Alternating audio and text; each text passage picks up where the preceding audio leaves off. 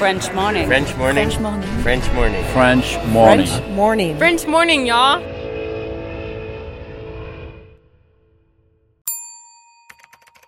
Expatrié. Nom. Adjectif. Vient du grec exo et patrida.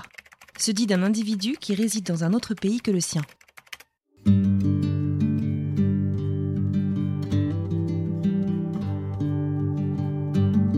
Il y, avait des enfants qui étaient vraiment euh, avec des, des- pathologies euh, en fauteuil roulant, euh, qui peuvent écrire qu'avec la, bouche, par exemple. hein. On, parle de cérébral palsy.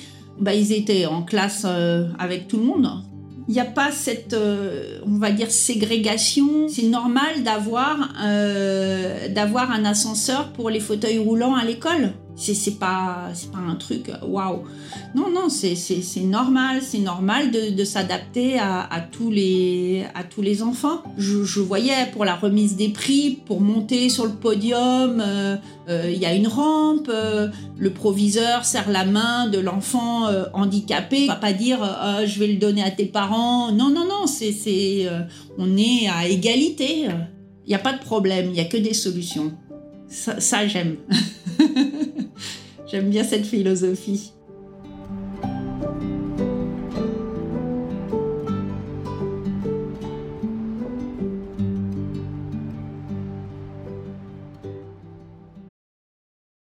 Cet épisode a reçu le soutien de la CFE.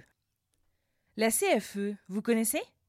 C'est la Caisse des Français de l'étranger et il s'agit d'une caisse de sécurité sociale créée en 78 pour les Français résidant hors de France. Maladie, maternité, accident du travail ou encore retraite.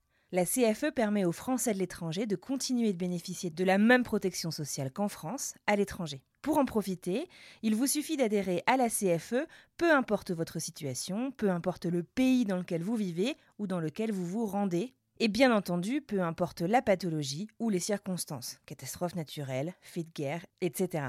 Grâce à la CFE, vous pouvez vous détendre. La Caisse des Français de l'étranger assure la continuité avec le système français de sécurité sociale lors de votre départ de France, mais aussi lors de votre retour d'expatriation, ou encore grâce à la prise en charge des frais de santé pendant vos prochaines vacances en France. Pour en savoir plus, direction cfe.fr.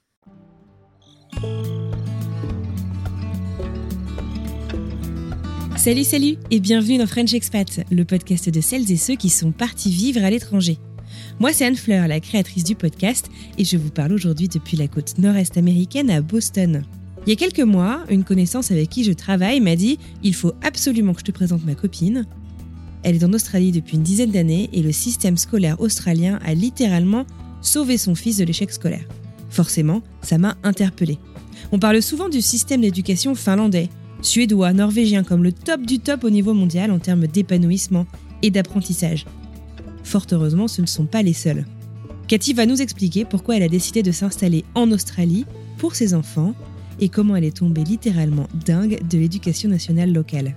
Avant de vous laisser découvrir son histoire, je vous rappelle que je vous retrouve à la fin de cet épisode pour vous parler de la semaine prochaine. Allez, ceinture, direction Sydney, Australia.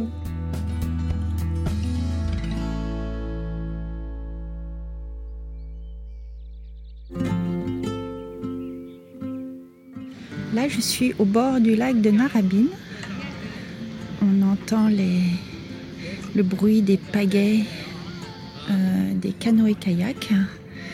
Euh, en effet, c'est un lac qui est à côté de chez moi, où euh, on ne peut pas faire de, bateau à, à moteur. Il y a plein de canards, des pélicans aussi. Dans le lac, il y a pas mal de poissons, donc les gens peuvent venir pêcher. Et c'est très tranquille. Moi, c'est Catherine. Euh, J'habite depuis euh, 11 ans à Sydney, en Australie, et je venais de la région parisienne. J'ai habité à Paris et à Sèvres. Alors, on avait une vie euh, confortable en France. Et si on a quitté la France, euh, il y avait multiples raisons, hein, pas qu'une seule. Entre autres, c'était pour l'avenir de nos enfants. On trouvait que l'avenir en France était un peu saturé, on va dire. Il n'y avait pas beaucoup de, de, perspective. Par rapport aux, débouchés, euh, je trouvais que le système scolaire, euh, c'était pas ça du tout, et que ça soit dans le dans le primaire, euh, comme plus tard après le bac, les je, trouvais qu'il y avait un, vrai dysfonctionnement, je ne supportais plus la, pression et euh, donc j'avais vraiment envie d'autre chose pour mes enfants, une vie aussi peut-être un peu plus relaxe, hein, qu'ils aient un peu plus de temps et qu'ils ne soient pas dans les bouquins 24 euh, heures sur 24. Mes enfants avaient, euh, quand on a quitté, mon fils avait 10 ans et ma fille 12 ans. Ils n'étaient pas tout petits, on a eu quand même du coup une assez bonne vue du système scolaire en maternelle, primaire et lycée euh, pour ma fille. Collège, oui, pardon. Mais quels furent les éléments déclencheurs de cette envie, de ce besoin, de cette nécessité de changer de vie en famille?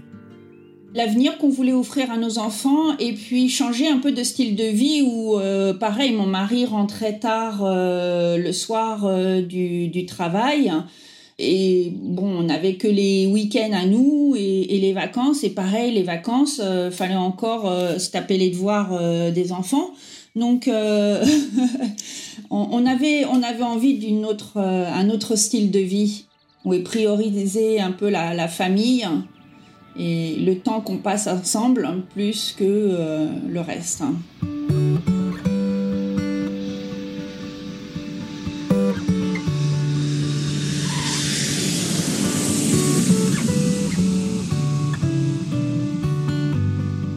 On était venu en Australie euh, en voyage de noces.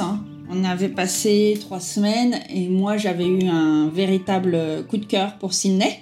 Et mon mari souhaitait une expérience euh, un peu euh, internationale. Et pour moi, il n'y avait que Sydney qui correspondait. Je veux dire, l'Angleterre, c'était proche de la France, donc c'était bien, mais le temps était pas, pas terrible. Euh, les États-Unis, je trouvais ça pas très euh, pas très sûr. Euh, le Canada, j'adore, mais je trouvais que c'était un peu trop froid. Et voilà, donc, du coup, moi, comme pratiquement seule option, c'était l'Australie. Et donc, on est venu ici, on a tout lâché, on n'avait pas de travail. Maintenant, c'est un peu plus dur, mais déjà il y a 11 ans, c'était pas facile. Ce qu'on a fait, c'est que euh, on a demandé le, la permanent residency, la résidence permanente. On, l'a fait depuis la France un an et demi avant de venir, et puis comme on trouvait que ça allait pas assez vite, alors qu'en fait ça prend deux ans euh, pour se faire, on a décidé de venir euh, sur place en se disant que ça accélérerait le mouvement. En fait, tout est plus facile quand on est sur place. Hein. Donc on avait demandé la résidence permanente euh, un an et demi avant, on est venu, ici on s'est auto-sponsorisé.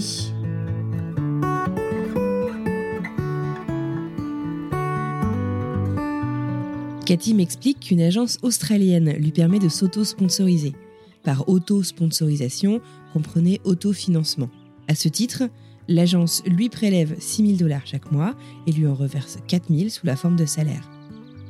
Cela lui permet d'initier les démarches d'immigration tout en étant sur place.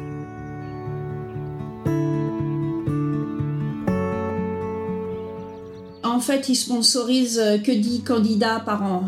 C'est extrêmement limité. Et ils sont sélectionnés euh, euh, sur des critères euh, bien précis par rapport au diplôme ou au travail que mon mari euh, pouvait faire. Et en fait, ce visa sponsorisé nous a coûté très cher. Euh, on pensait pas que ça, que ça nous coûterait aussi cher en fait, parce que une fois sur place, bah, il faut payer une location de maison. Il faut et quand on n'est pas résident permanent, il faut aussi payer l'école. Sinon, l'école est, gratuite, hum, l'école publique est gratuite, parce qu'on entend souvent qu'il n'y a qu'en France où l'école publique est gratuite, mais non. Il n'y a que si on voilà, on n'est pas résident permanent ou on n'est pas australien, on, doit on devait payer 4000 dollars par an par enfant. À ça s'ajoute en plus euh, l'uniforme, hein, enfin, les uniformes hein, qui sont obligatoires. Hein. Mais bon, ça, je dirais que grosso modo, euh, c'est un budget au départ, mais après, sur le long terme, si on prend des, des, tailles de vêtements un peu plus grandes, on peut faire plusieurs années. Si les enfants grandissent pas trop vite, c'est pas mal. Et en fait, ça évite d'acheter des vêtements tout au long de l'année. Les vêtements, on va dire, civils sont juste pour le, le week-end et les vacances. Du coup, euh, il y a une économie euh, euh, sur le fait d'acheter des, des, des, uniformes. On avait pensé que, on avait fait des calculs en pensant que avec l'argent qu'on qu'on amenait, on pourrait vivre largement un an et au bout de quatre mois, il n'y avait plus grand chose. Quand on a un visa sponsorisé, en fait, on a le droit de travailler. Euh, donc euh, mon mari a cherché du travail euh, et, et, en fait il a mis quatre mois avant de, de trouver un, un emploi ici. Ça, ça a été bien parce que c'est ce qui nous a permis aussi de vraiment pouvoir rester sur place. Hein. Effectivement, au bout de six mois, on a eu notre permanent residency, le, la résidence permanente d'accepter. Et ce qui est bien, c'est que comme ça a été euh, au bout de six mois, on avait payé pour un an l'école des enfants, mais après, ils nous, ils nous remboursent au prorata. C'est vrai qu'au départ, ça a été pas mal d'argent euh, de débourser, mais après, on a eu des remboursements et aussi les droits. Euh, parce que par exemple, il y a une aide comme l'aide pour la rentrée scolaire. Hein, on, y a eu le droit ensuite. Hein.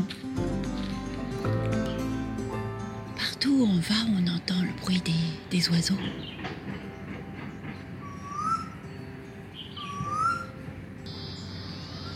Là, je suis tout proche de la plage de Narabine, euh, sur un, petit promontoire euh, qui est un, espèce de petit sanctuaire. On entend les oiseaux. Si vous entendez aussi les, les cigales.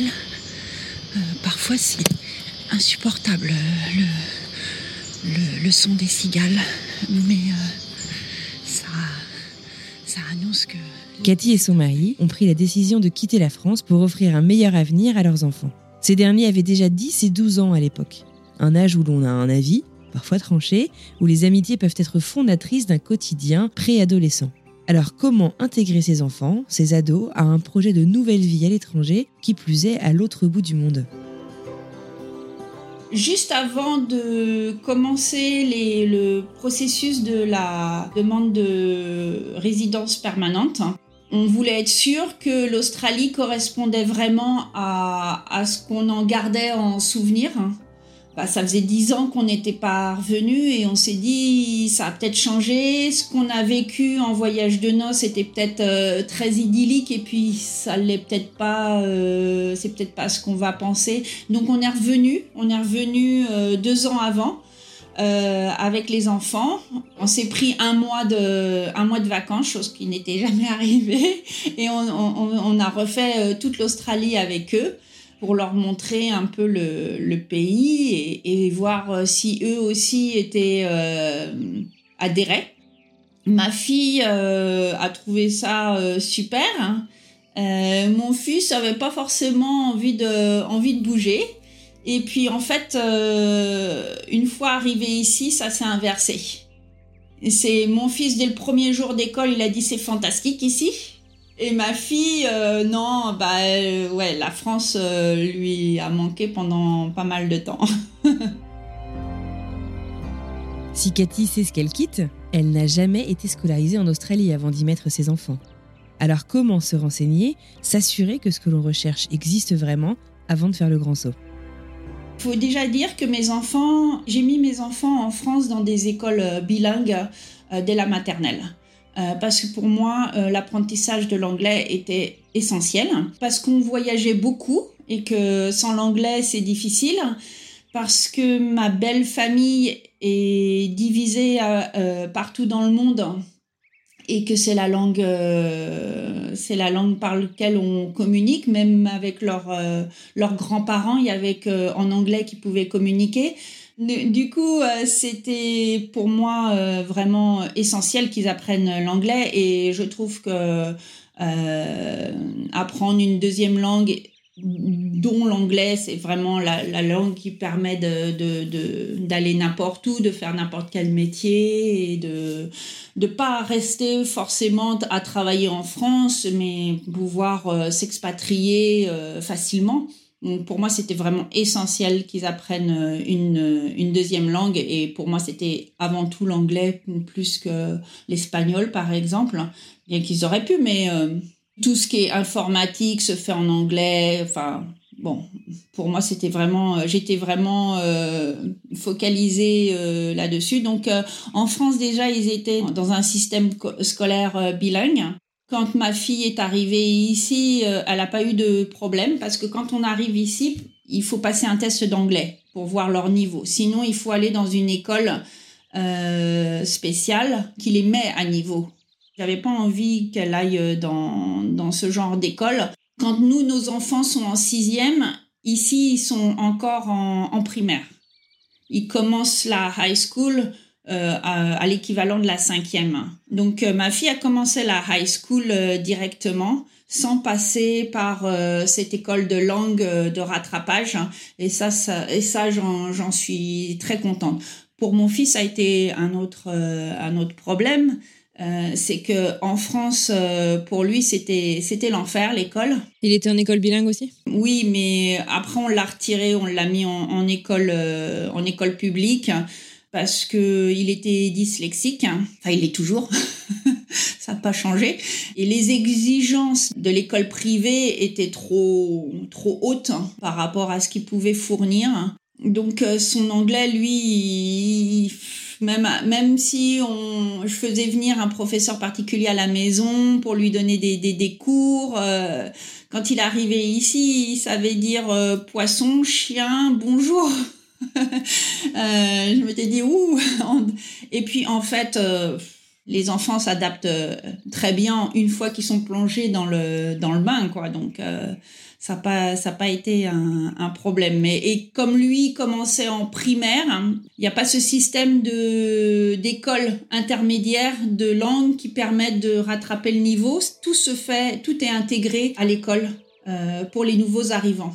Toutes les écoles australiennes ont un programme spécial pour les, immigrants qui arrivent et euh, les enfants sont sortis de classe euh, une à deux heures par jour euh, pour avoir un, cours de langue en face à face avec un, seul professeur. Hein, et tout se fait au sein de l'école. Donc ça, c'est formidable. Hein. Les, enfants commencent à, 9h, hein, finissent à 3h, et en classe, c'est très vivant. Les, enfants participent, euh, parlent, se parlent entre eux. C'est pas une classe silencieuse. Si on veut aller aux toilettes, hein, si un enfant veut aller aux toilettes, il sort, il va aux toilettes, il n'a pas besoin d'être accompagné. En France, il faut lever la main pour pouvoir parler, il faut demander l'autorisation de parler. Alors que ici, euh, c'est libre. Euh, ils sortent beaucoup les enfants euh, de classe. Euh, quand je dis ils sortent beaucoup, c'est-à-dire que les écoles sont grandes. Les écoles ont des grandes infrastructures avec des, terrains de sport, avec des cours. Et euh, du coup, ils ont souvent, par exemple en école primaire, des potagers. Des, donc il, va y avoir des, moments où les enfants vont aller faire du jardinage. Bon, je sais que ça se fait en France aussi, mais plus peut-être à la campagne qu'en ville. Et le, professeur va, sortir les enfants et va dire on, va faire cours dans la, dans la cour. On va faire cours dehors. Hein. Donc ils s'assoient par terre, ça ils aiment bien s'asseoir par terre. Et, euh, et le professeur fait son cours dehors. Hein. Euh, et ça, je trouve ça, euh, je trouve ça génial. Hein. Euh, de, les enfants sont là avec les, les oiseaux, euh, la nature. Euh, ils sont pas enfermés dans une classe et ils lisent chacun leur tour. Ils racontent des histoires. Il y, y, a beaucoup plus de communication, ce qui fait que on dit toujours oh, les Anglo-Saxons sont meilleurs pour pour parler en public. mais parce qu'il y a, y, y a, cette culture dès le départ, quoi, que on prend la parole et il n'y a pas de, euh, c'est pas mal vu, il y aura pas de critique, euh, de pouvoir prendre la parole. Il y a beaucoup de, dès tout jeune, il y a beaucoup de, de travail fait en groupe, en primaire, il n'y a pas de devoir le week-end et il n'y a pas de devoir pour les vacances. Mais même, même en fait, euh, les devoirs pour les vacances sont réservés que les trois dernières années avant le bac. Hein.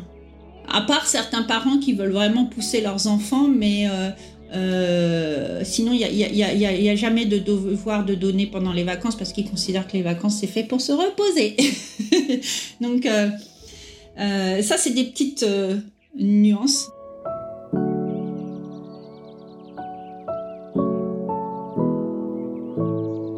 J'avais vu que, enfin, par les voyages et parce que j'ai des amis qui, qui habitent au Canada, qui habitent en Angleterre, je savais que le système anglo-saxon était, était différent de celui de la France. Hein.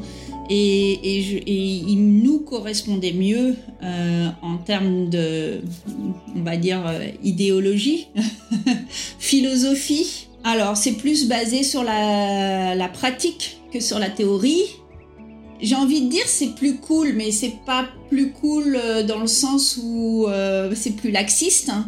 Non, c'est c'est on va jamais mettre un zéro à un enfant en lui disant euh, t'es nul. on va ça ça n'existe pas. on va jamais vraiment faire de reproches à l'enfant euh, parce qu'il ne travaille pas ou parce que euh, ou parce qu'il a mal fait quelque chose. On va essayer de comprendre pourquoi il travaille pas, pourquoi il a mal fait, pourquoi il est faible en cette matière. Aussi ici, ils, en fait, ils vont pousser là où ils vont voir qu'un enfant est bon. Par exemple, il est bon en maths, ils vont le pousser à fond dans les maths. Contrairement à la France où on te dit ah bah t'es bon, bon alors il faut que tu te concentres sur ce qui ne va pas. Ici, non, ce qui va pas, bah ça viendra peut-être plus tard. Il, se, il, part du principe que comme les enfants ne grandissent pas de la même façon, euh, il faut vraiment se, euh, lui faire aimer l'école et lui faire aimer ce qu'il apprend en, se, en le poussant dans ce pourquoi il est bon déjà. Le reste euh, suivra si euh, s'il se plaît euh, à l'école, s'il aime l'école et le, reste va suivre et on va essayer de, de le faire s'il est pas bon en, on va dire en, langue, et eh ben on va essayer de, de faire qu'il augmente gentiment. mais c'est pas une priorité. S'il est pas bon en langue, et eh ben et qu'il est bon en maths, on va se focaliser sur les maths. Donc euh, très tôt, ils ont un système de, euh, de classe euh, plus, euh, où, par exemple, si vous êtes bon en maths, vous allez en maths extension. Euh, si vous allez, si vous voulez faire de la littérature anglaise, bah vous irez dans des classes spécialisées. Si c'est l'histoire, ce sera pareil des classes où il y aura beaucoup plus de travail, beaucoup plus d'heures. Euh, mais du coup, l'enfant se focalisera sur ce pourquoi il est bon et ce pourquoi il aime. Je, je trouvais que c'était intéressant comme, euh, comme approche où nous, on a, on a vraiment euh, subi. Quand je dis nous, c'est pas seulement mon fils, mais c'est aussi les parents parce que si un enfant est distrait en, en classe, s'il n'écoute pas, s'il a des difficultés, en France, c'est forcément de la faute des parents. Et donc, on, dit aux parents, votre enfant est ceci, votre enfant est cela, c'est toujours des jugements. Honnêtement, moi, j'en pouvais plus de supporter ce, poids, cette pression que l'école nous, imposait.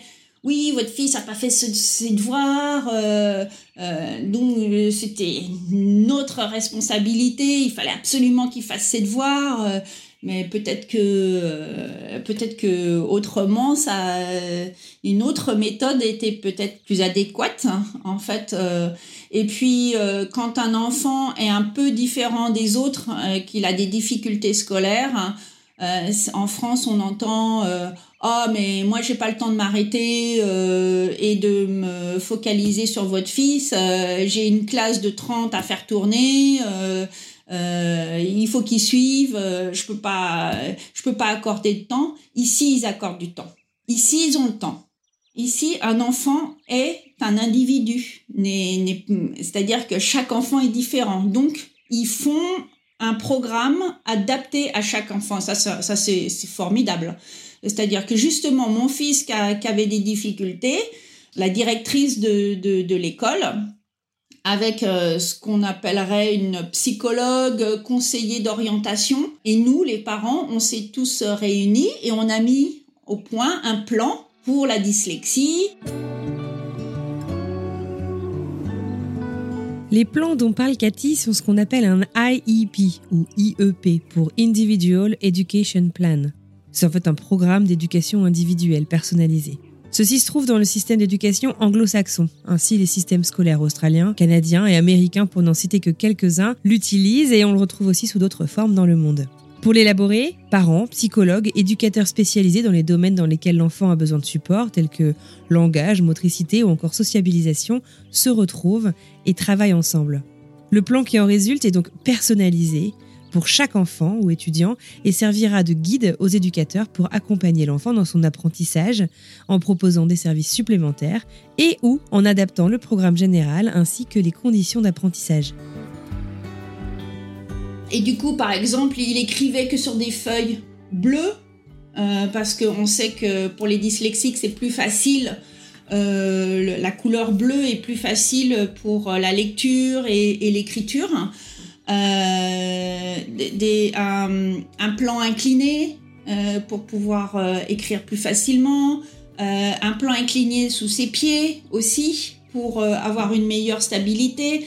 Euh, et, puis, euh, et puis le sortir voilà, de classe euh, de temps en temps pour avoir des, des, cours de, de, soutien adaptés. Et pas lui en demander trop en anglais. Ils avaient vu qu'il était bon en maths, donc ils ont appuyé là-dessus et que le, langage mathématique est, international, donc ça posait posait pas de souci. Mais vraiment, ça c'est quelque chose qu'on a adoré, c'est vraiment prendre notre enfant et se dire ce n'est pas un numéro, ce n'est pas un élève au milieu d'une classe, hein, c'est vraiment un individu.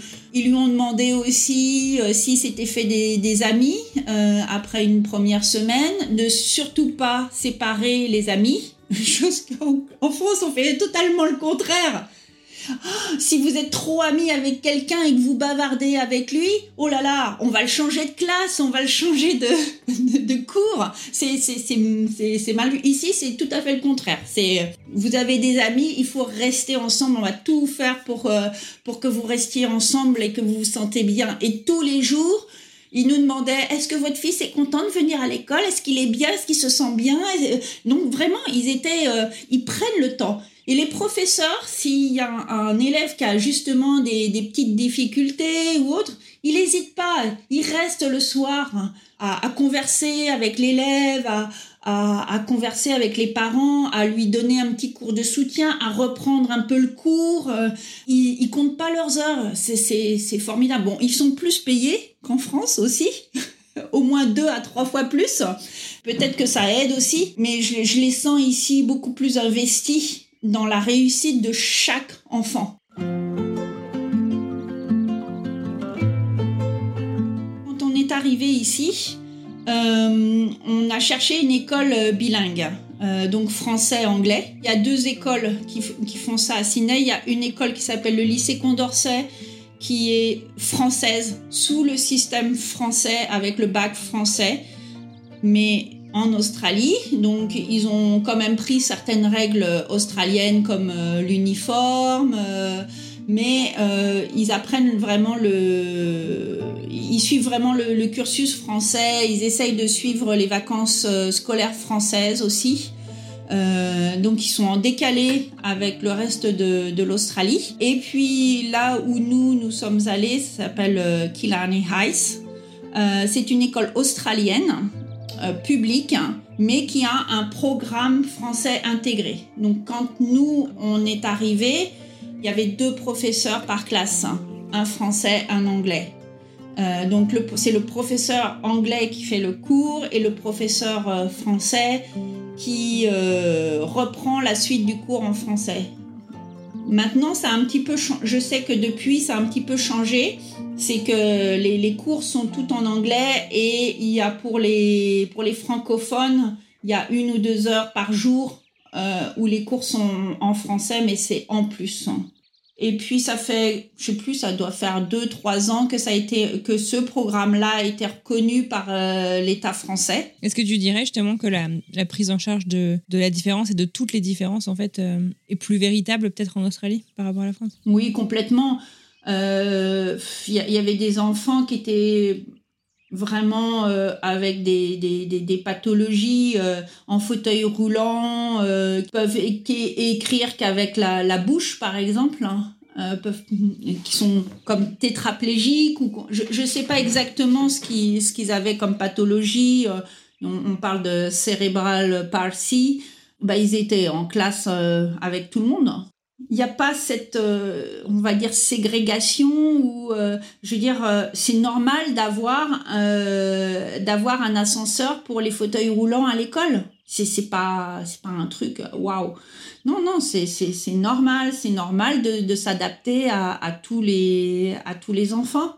Et, même, euh, je, voyais pour la remise des prix, pour monter sur le podium, euh, euh, il y a une rampe, le proviseur serre la main de l'enfant handicapé comme de l'enfant. On va pas dire oh, je vais le donner à tes parents. Non, non, non, c'est, c'est, on est à égalité. Oui, il y en a qui, ont plus de difficultés, ou, mais c'est pas un problème. En fait, c'est ça qui est bien, c'est que il n'y a pas de problème, il n'y a que des solutions. Ça, ça j'aime. j'aime bien cette philosophie. On est vendredi matin à la plage de Collaroy. Et comme vous pouvez voir, on croirait que nous sommes presque en week-end. Une fois l'immigration de la famille réglée et son fils sur les rails, Comment est-ce que Cathy s'intègre elle-même dans sa nouvelle vie australienne?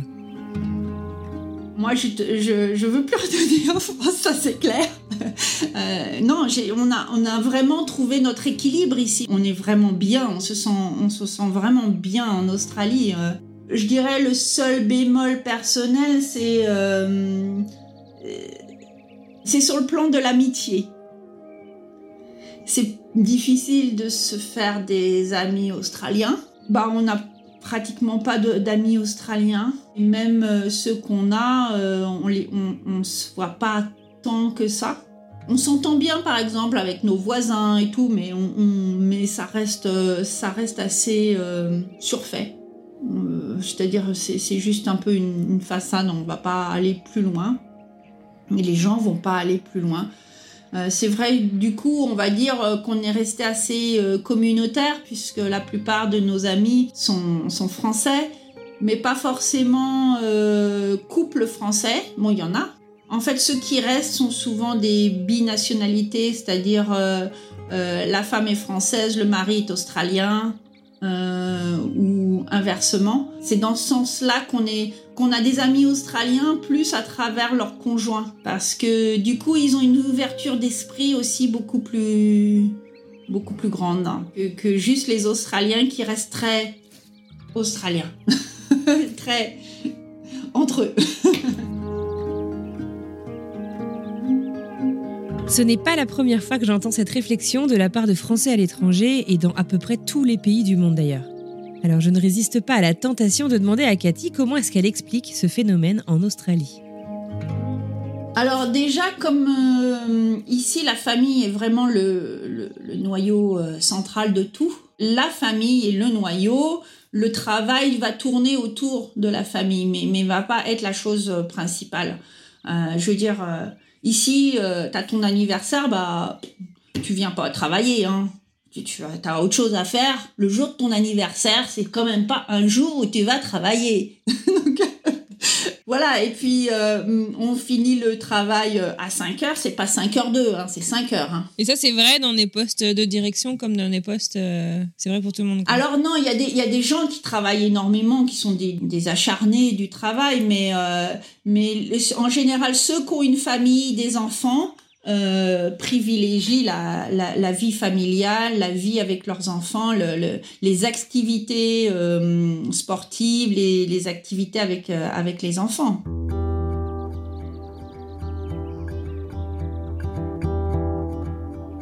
Finalement, Cathy et son mari semblent avoir gagné le pari qu'ils s'étaient fixé quelques années plus tôt. Un équilibre retrouvé, une priorité centrée sur la famille et un fils épanoui et pris en charge par un système éducatif bienveillant.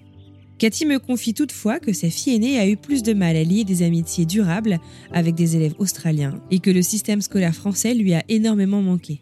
Elle a d'ailleurs depuis décidé de faire ses études post-bac en France.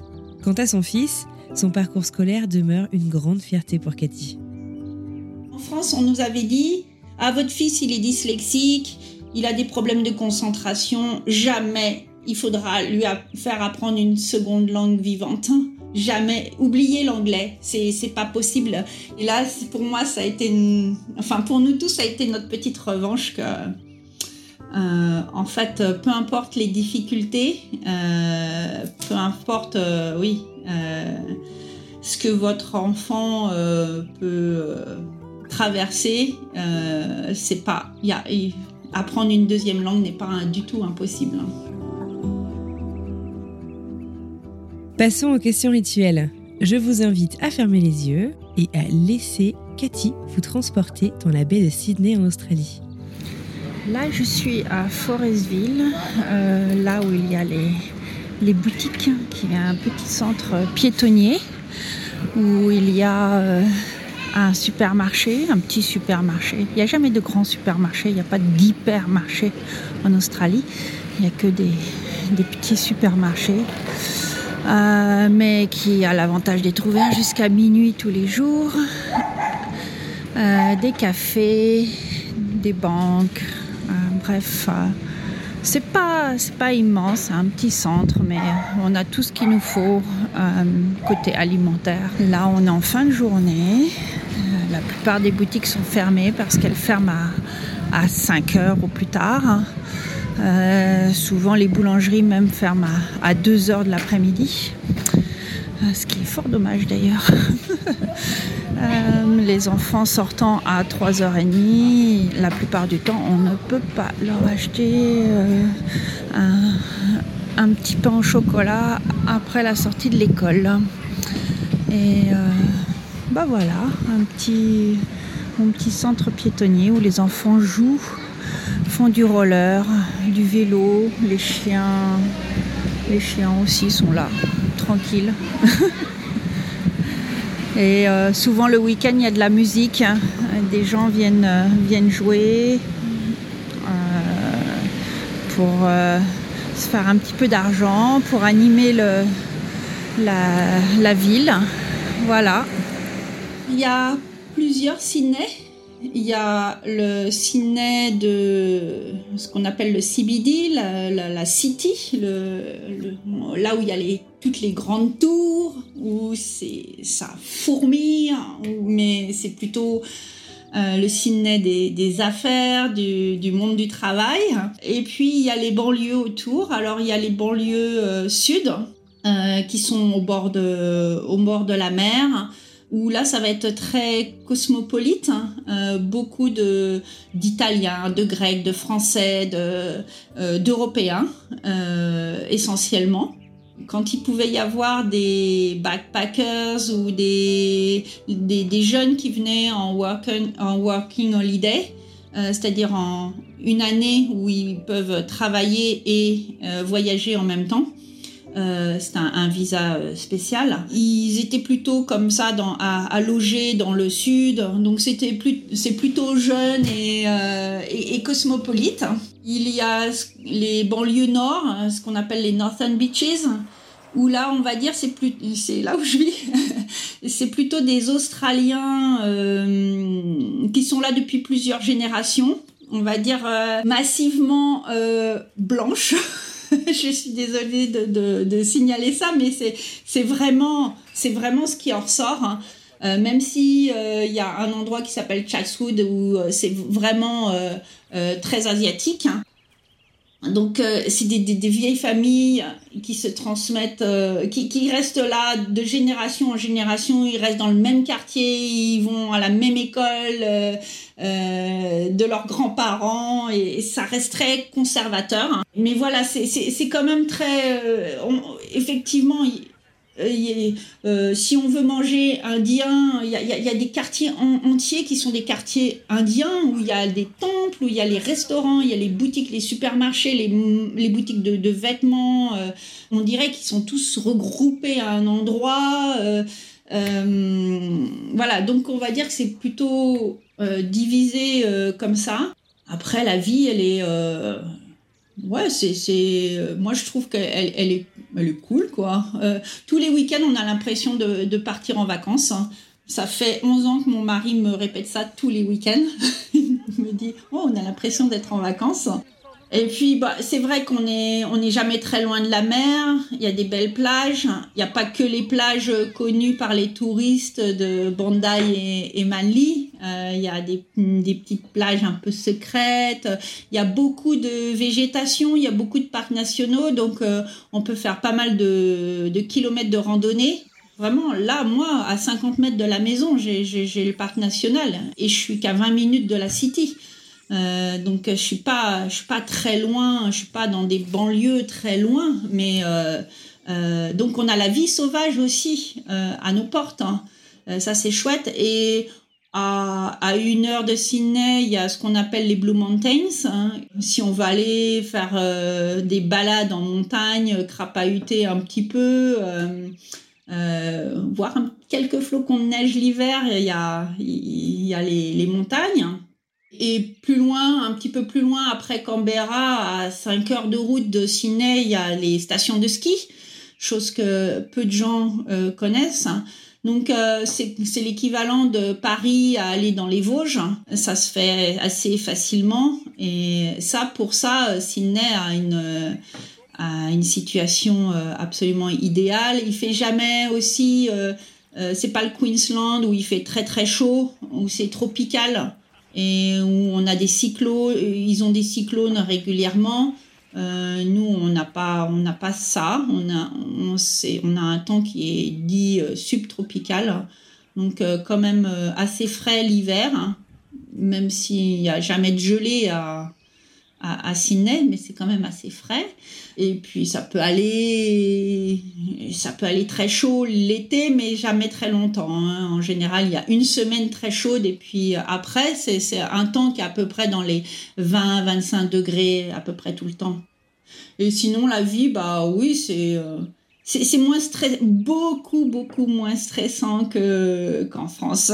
ça, c'est sûr que euh, on prend plus le temps. Bon, les, Australiens aussi sont, sont plus... Quand ils sont plus relax, ça veut dire aussi, euh, par exemple, sur la route, c'est on roule pas si vite, euh, on prend son temps, on rentre dans sa voiture. Donc, il faut aimer ça aussi. Hein, il faut être patient parfois. Et puis l'autre truc, euh, par contre, ils ont d'autres côtés, euh, je dirais par exemple pour l'administration. australienne est super effective. Il euh, n'y a, pas de... Il n'y a pas de temps d'attente comme on peut avoir en France. C'est un, système qui fonctionne très bien. Quand quelqu'un vous dit oh, je vous rappelle dans une heure, il nous rappelle dans une heure hein, pour nous donner le renseignement ça, pour ça, ça marche euh, très bien. Donc, euh, les, choses sont simplifiées. Euh, des choses du quotidien qui pourraient prendre beaucoup de temps en France sont super simplifiées ici et ça fait un gain de, temps pas négligeable.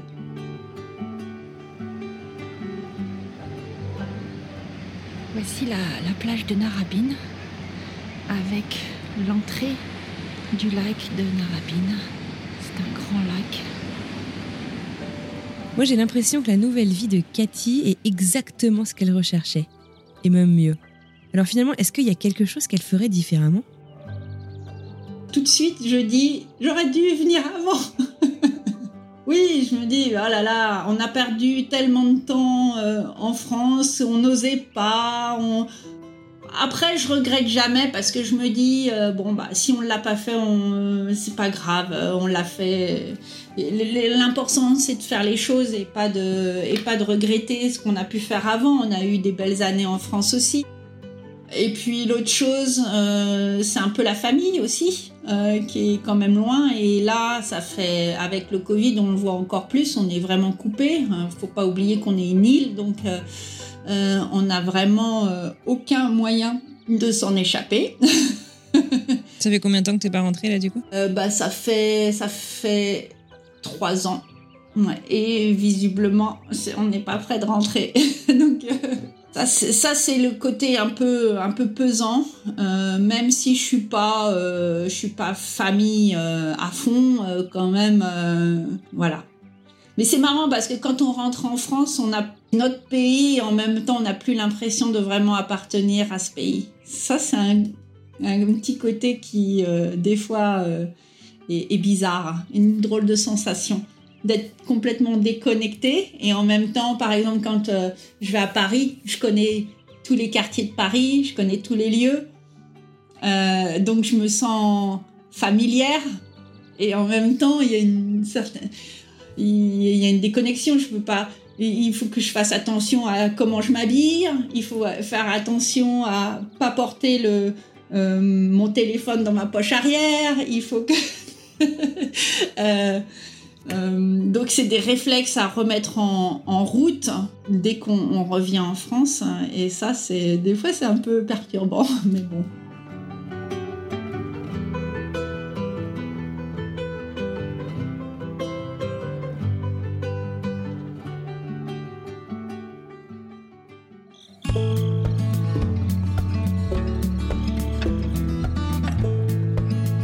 Et voilà, c'est terminé pour aujourd'hui. Un grand, grand merci à Catherine, qui se fait aussi appeler, donc vous l'aurez compris, Cathy en Australie, pour ce chouette moment de partage et cette découverte du milieu scolaire éducatif australien.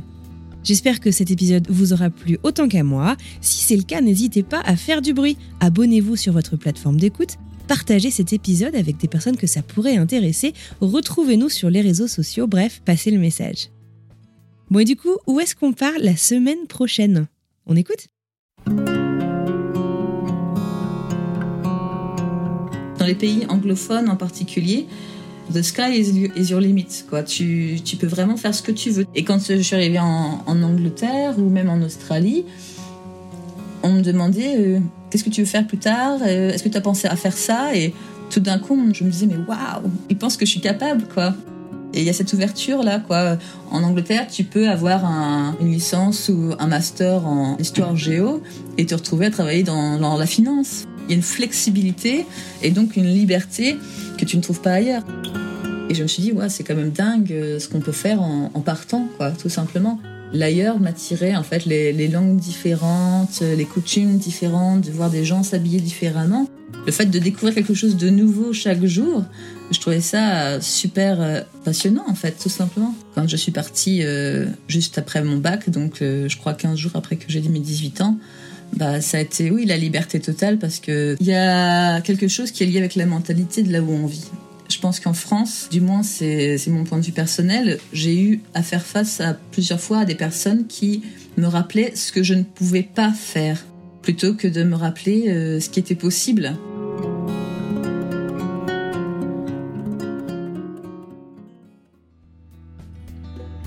Alors qu'est-ce que vous en pensez? Je ne vous en dis pas plus. Je vous souhaite une excellente fin de journée, une bonne semaine et je vous retrouve mardi prochain pour une nouvelle histoire.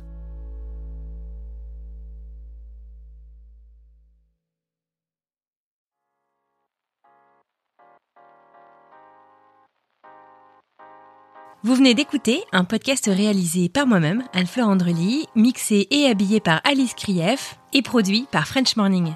French Expat n'est pas le seul podcast de French Morning. Pour retrouver tous les podcasts du groupe, rendez-vous sur frenchmorning.com slash podcast. À bientôt!